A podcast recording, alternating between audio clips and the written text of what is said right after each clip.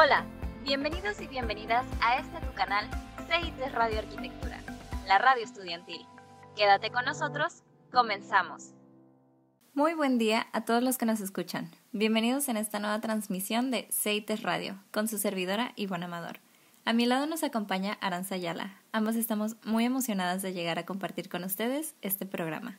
¿Cómo te encuentras el día de hoy, Aranza? Excelente, Ivonne. ¿Cómo estás tú? Muy bien, gracias por preguntar. Ahora, comenzando con el programa, para el día de hoy tenemos preparado un tema muy importante que puede ser de gran interés para la comunidad. Aranza, ¿nos podrías platicar un poco más de la dinámica de hoy? Sí, claro que sí, Ivonne. ¿No te parece que hay veces que las casas no cumplen con la función que deberían tener? O sea, en invierno algunas casas suelen ser frías porque no mantienen el calor y en verano sucede todo lo contrario. Es muy caluroso dentro de las habitaciones del hogar y se utilizan ventiladores y aires acondicionados para pasar el día. A mí me ha tocado vivirlo y el tema del programa está relacionado con esta situación. Sí, a mí también me ha tocado padecer la misma situación. Por ello, hoy tenemos como invitado a nuestro colega Uriel Ontivero Siribe, quien cursa el séptimo semestre de arquitectura de TEC-NM Campus Los Cabos quien nos platicará un poco sobre su proyecto de taller de investigación, que se titula Fachadas bioclimáticas para disminuir los costes energéticos en las viviendas de interés social en la ciudad de Cabo San Lucas, municipio de Los Cabos, Baja California Sur, México. Parece que es un tema muy interesante.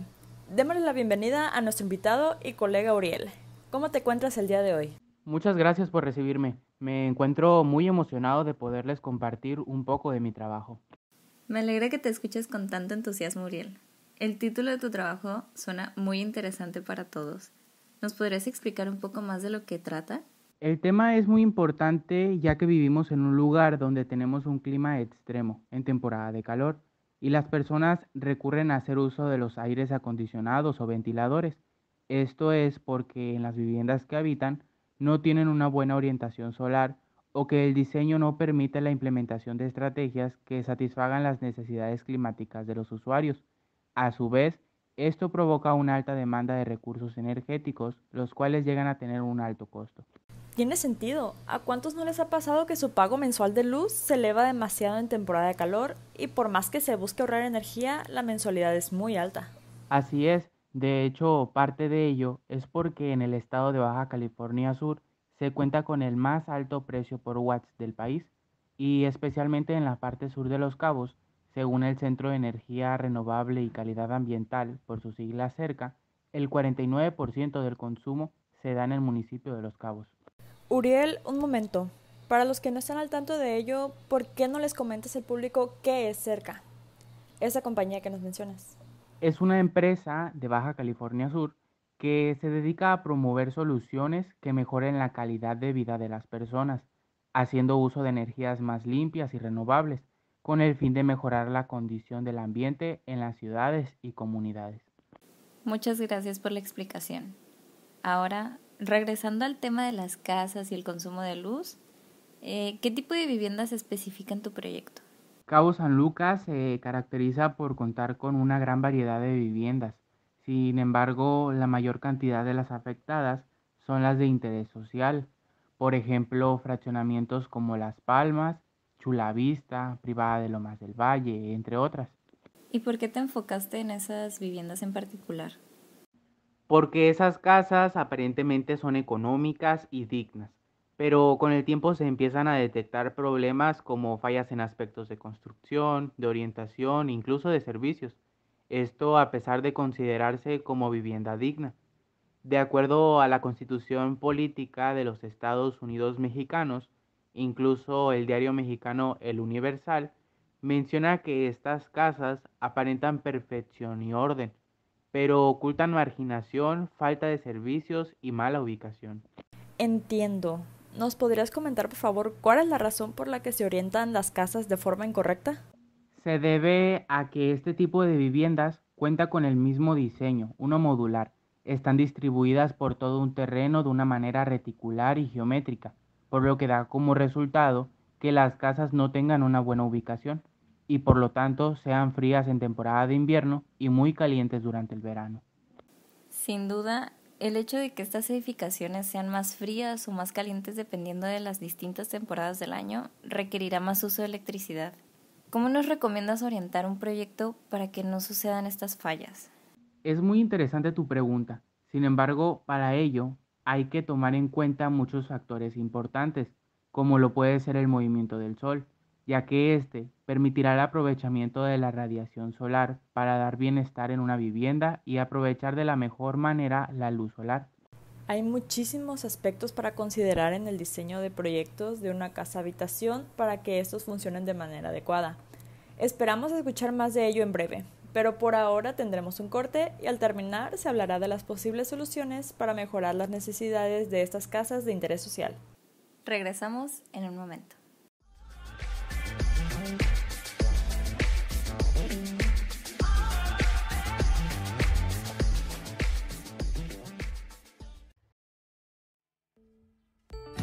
¿Sabías que? La iglesia de Santa Bárbara, actualmente ubicada en Santa Rosalía, Baja California Sur, fue construida del otro lado del mundo, en Bruselas, Bélgica, y diseñada por Gustave Eiffel, el mismo diseñador estructural de la Torre Eiffel. La ciudad de Santa Rosalía fue consolidándose a partir de un proyecto minero con una compañía francesa y gracias a sus riquezas minerales fue cobrando importancia a nivel mundial. Por lo tanto, los directivos franceses y aliados mexicanos que residían en el lugar tomaron la decisión de comprar la iglesia y trasladarla hasta donde se encuentra hoy en día. Fue desarmada y transportada en barco en el año de 1897. Posterior a su llegada, se reconstruyó y renombró con el nombre por el que todos la conocemos en honor a la patrona, Santa Bárbara.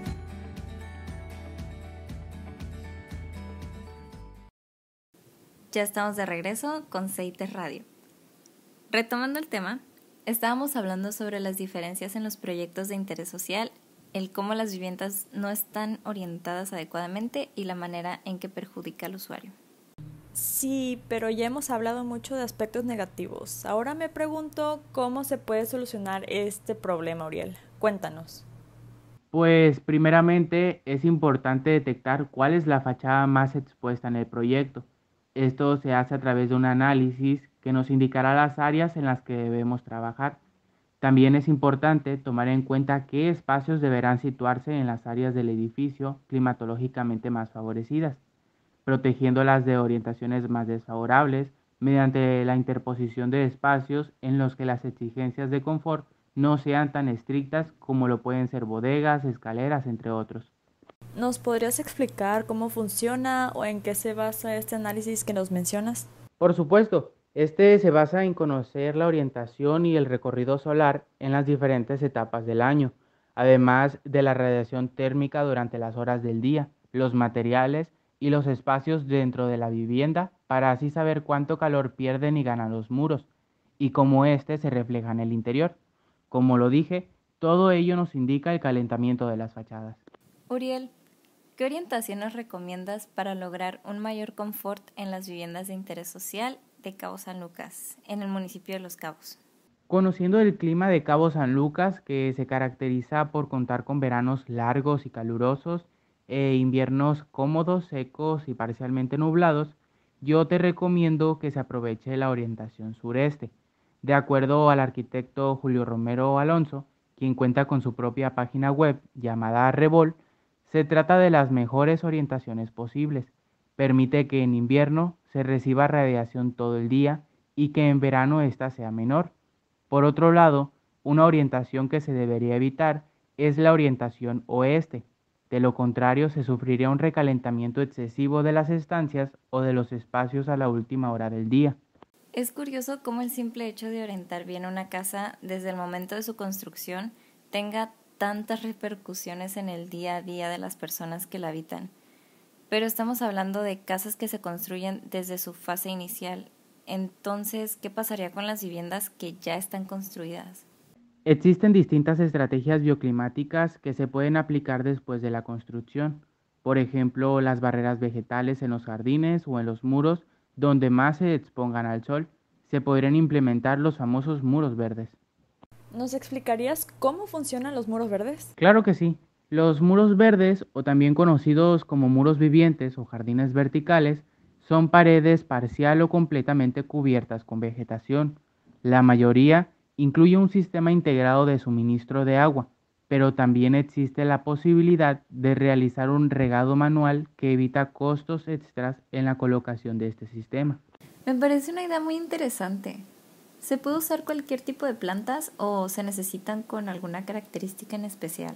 Para esta estrategia, una cualidad fundamental sería el bajo consumo de agua y la resistencia a la exposición solar. Después va a depender del sistema utilizado.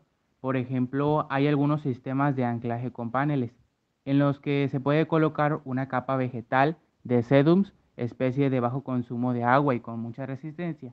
Sin embargo, tenemos que recordar que este es un jardín más, así que podemos reflejar en ello nuestra creatividad y necesidad. Entonces, las plantas serían las que recibirían el golpe fuerte de sol, por así decirlo, para evitar que la casa sea la que reciba la luz directa y prevenir el calentamiento excesivo en verano. Claro, además de otra ventaja extra es la salud, ya que es bien sabido el efecto positivo que crean las plantas en las personas, su cualidad para absorber el ruido exterior y filtrar partículas contaminantes como el polvo. En general, mejoran la calidad del aire. Es bueno aprender cosas nuevas a diario. Toda esta información que nos proporcionaste el día de hoy sin duda servirá para ayudar a los futuros arquitectos a considerar mejor la orientación del sol y las estrategias bioclimáticas. Podemos decir que tu trabajo es un proyecto para concientizar sobre este problema tan común que se vive principalmente en las viviendas de interés social. Compañero, nos encantaría seguir con este programa todo el día, pero el tiempo se nos ha terminado. Uriel, te damos las gracias por compartirnos un poco de tu trabajo. Muchas felicidades por esta excelente investigación. Muchas gracias a ustedes por permitirme compartir un poco de lo que aprendí con este proyecto. Ahí lo tienen, nos despedimos ahora. Muchas gracias a todos aquellos que nos permiten estar con ustedes en CITES Radio. Nos vemos, hasta la próxima.